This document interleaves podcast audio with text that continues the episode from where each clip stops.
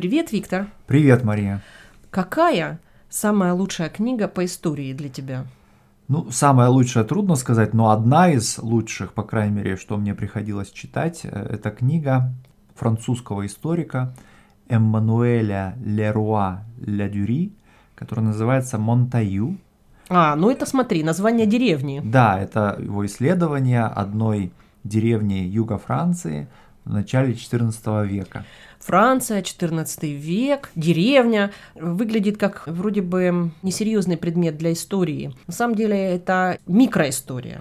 Да, безусловно, это микроистория, причем микроистория означает просто определенный способ написания исследования и написания истории, ну вот в частности, средних веков. Вот этот метод дает ответы на те же самые вопросы, которые ставит перед собой, в принципе, историческая наука. Да. В целом, это не значит, что это исследование по каким-то микровопросам. Угу. Вопросы глобальные, угу. очень серьезные, для них требуется, может быть, даже больше эрудиции, потому что исследование очень детальное, как, угу. под, как под микроскопом. Да. Здесь в микроистории соединяются две истории, две да. идеи истории. Угу. История, ну, можно сказать, с большой буквы, как наука. Да. Это история, исследование историческое. И история с маленькой буквы, как история, как происшествие, как то, что что-то случилось да. с человеком, то, ну, что да. можно рассказать. Да, то, что является предметом рассказа, совершенно верно. Вот, и вот это вот исследование, ну, казалось бы, да, ну, крестьяне, начало 14 века, ну, что может быть интересного, это же не короли, не герцоги, там, не папы, я не знаю еще, не ученые. Но вот именно благодаря этому микро подходу, да, такому детальному, крестьяне, то есть масса населения, которая на страницах других исторических исследований остается массой, вот в исследовании Леруа Ля Дюри эти люди обретают конкретные человеческие черты, их характеры реконструируются, их отношения, кто кому изменил, какие были э, отношения между семьями, да. Кто у кого что украл. Да, совершенно верно. И это становится вот полной драматизма, очень живой историей, да. Ну, интересно, как вот эта книга была написана, по каким mm-hmm. источникам. Потому что то, что мы узнаем, мы узнаем из протоколов допросов.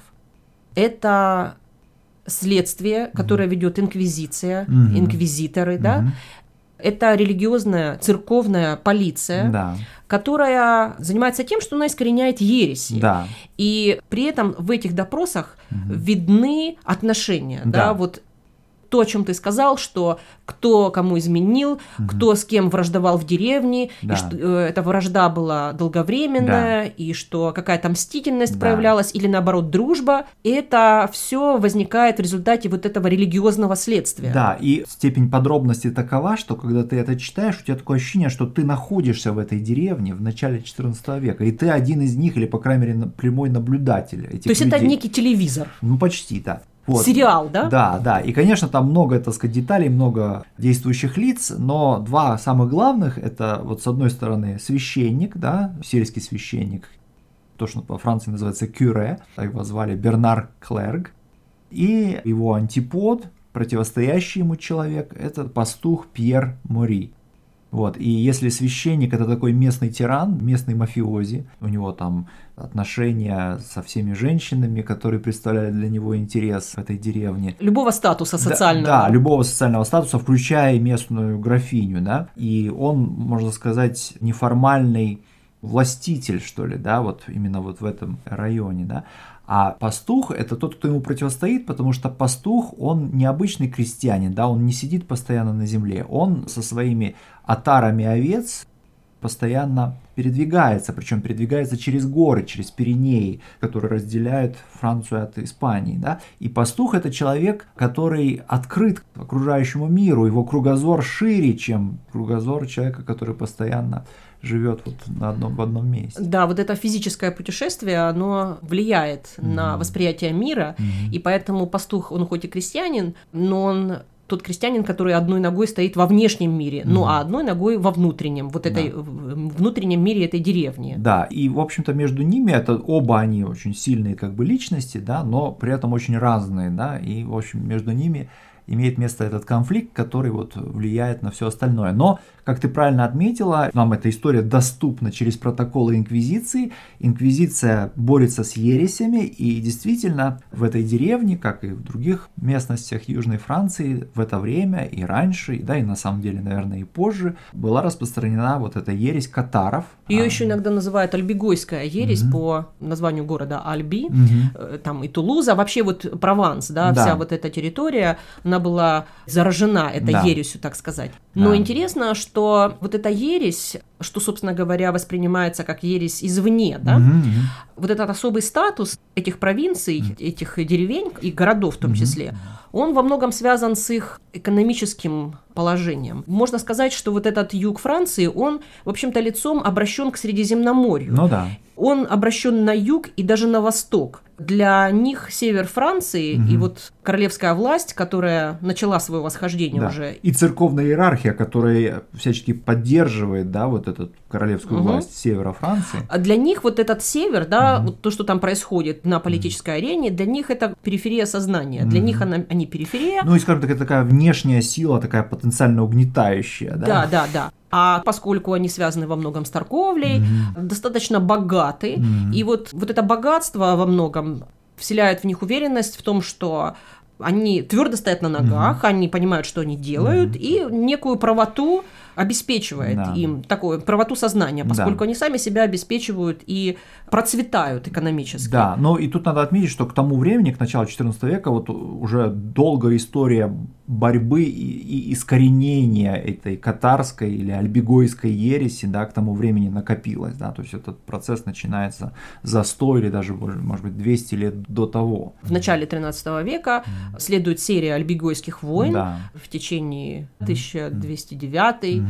по 1229 mm. год, и в итоге эта ересь подавлена. Но она сохраняется вот на уровне отдельных очагов, отдельных очагов, каких-то путешествующих проповедников, да, которые особенно, у них особо э, вот, связи с пастухами, да, вот этими людьми, которые кочуют, да, которые связаны с Испанией, да, то есть, э, значит, гоняют свои отары туда, в Испанию и так дальше. Смотри, давай тогда поговорим, вот мы все время говорим ересь, ересь, давай поговорим о том, что такое ересь. Ересь слово греческое, и изначально ересь обозначала некое личное мнение, отличающееся от общепринятого вот в данном обществе. Да, но мне кажется, что вообще наличие ересей, она ведь была не одна, да, их да. было очень много в христианстве, говорит о богатстве культурном христианства. А, о многообразии. О многообразии, да. да. Когда мы говорим ересь, да, угу. то мы имеем в виду, что это то, что отличается от некого правильного ну, да. или магистрального, да? Угу.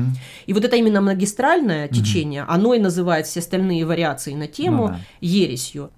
Первоначально, да, когда в момент становления христианства, да. в момент даже в период становления, христианство это некий такой бульон большой, да, да угу. который на вкус в разных частях немного разный. Да. Связано это тоже с культурными традициями, на которые это христианство проливается. Да. И вот эти вот варианты, они первоначально, ну, как бы равноудалены друг от друга, равнозначны, ну, да. может быть. Ну, Точнее, да. они находятся, они не находятся в иерархическом соотношении. Ну да? да, но потому что, конечно, церковь всегда говорила о том, что вот есть истинное понимание, а ереси это серия отпадений, отклонений, так сказать, от этого истинного понимания. Но а... на самом деле произошло все немножко наоборот. Да, ну, вначале да. было некий такой паритет, многообразие, а потом в этом многообразии наметилось то, что станет главным течением. Да, да, да. И да, оно и... отличается, да, вот от всех остальных течений, которые потом стали ересями. Да, конечно. Ну, здесь надо обратиться к IV веку нашей эры, то есть к тому периоду, когда христианство вот из такой гонимой религии, да, в Римской империи становится сначала религией, которой римские императоры покровительствуют, а потом она вообще как бы становится официальной, единственной, так сказать, религией в конце IV века. Вот, и именно в этот момент этого изменения государственной политики по отношению к христианству начинается кодификация того, что, собственно, такое христианство, в чем суть этой религии, да, угу. и закладывается основа христианского символа веры. Вот смотри, символ веры, это тоже такой термин, угу. который давай поясним. Это самый главный свод правил, да, который э, можем свести до самой сути. Да, это какая-то такая словесная формула выражающая суть того, во что мы верим. Да, ну а в этой формуле есть самая главная вещь – это отношение Бога и человека. Да, конечно. Основная идея – это идея Бога-человека, да, то есть соединение Бога, божественной природы с человеческой природой. Ну, имеется в виду Христос здесь. Да, в Иисусе Христе. Это центральный как бы элемент. Да?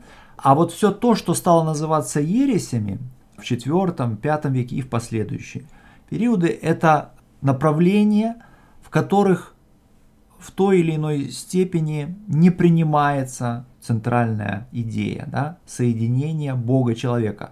Сама возможность такого соединения угу. так или иначе ставится под сомнение. Да, ну смотри, вариантов могут быть несколько. Можно сказать, что Христос это только Бог или только человек. То есть да. вот эта двойная природа угу. отрицается. Да, и исторически первой ересью да, является арианство, то есть последователи епископа Ария, которые утверждали, что Иисус Христос это просто человек, идеальный, совершенный человек, каким был Адам до грехопадения, и который вот нужен для того, чтобы искупить Адама в грех. Заново мы да. начинаем жизнь да. с чистого листа. Да. Но есть противоположный вариант этой ереси, который утверждает, что как раз Христос это только Бог, он не человек, его природа только божественная. Только божественная. Такая ересь называется монофизитством, и она сформировалась вот в пятом веке нашей эры. И да, последователи отрицали вот человеческую природу у Иисуса Христа.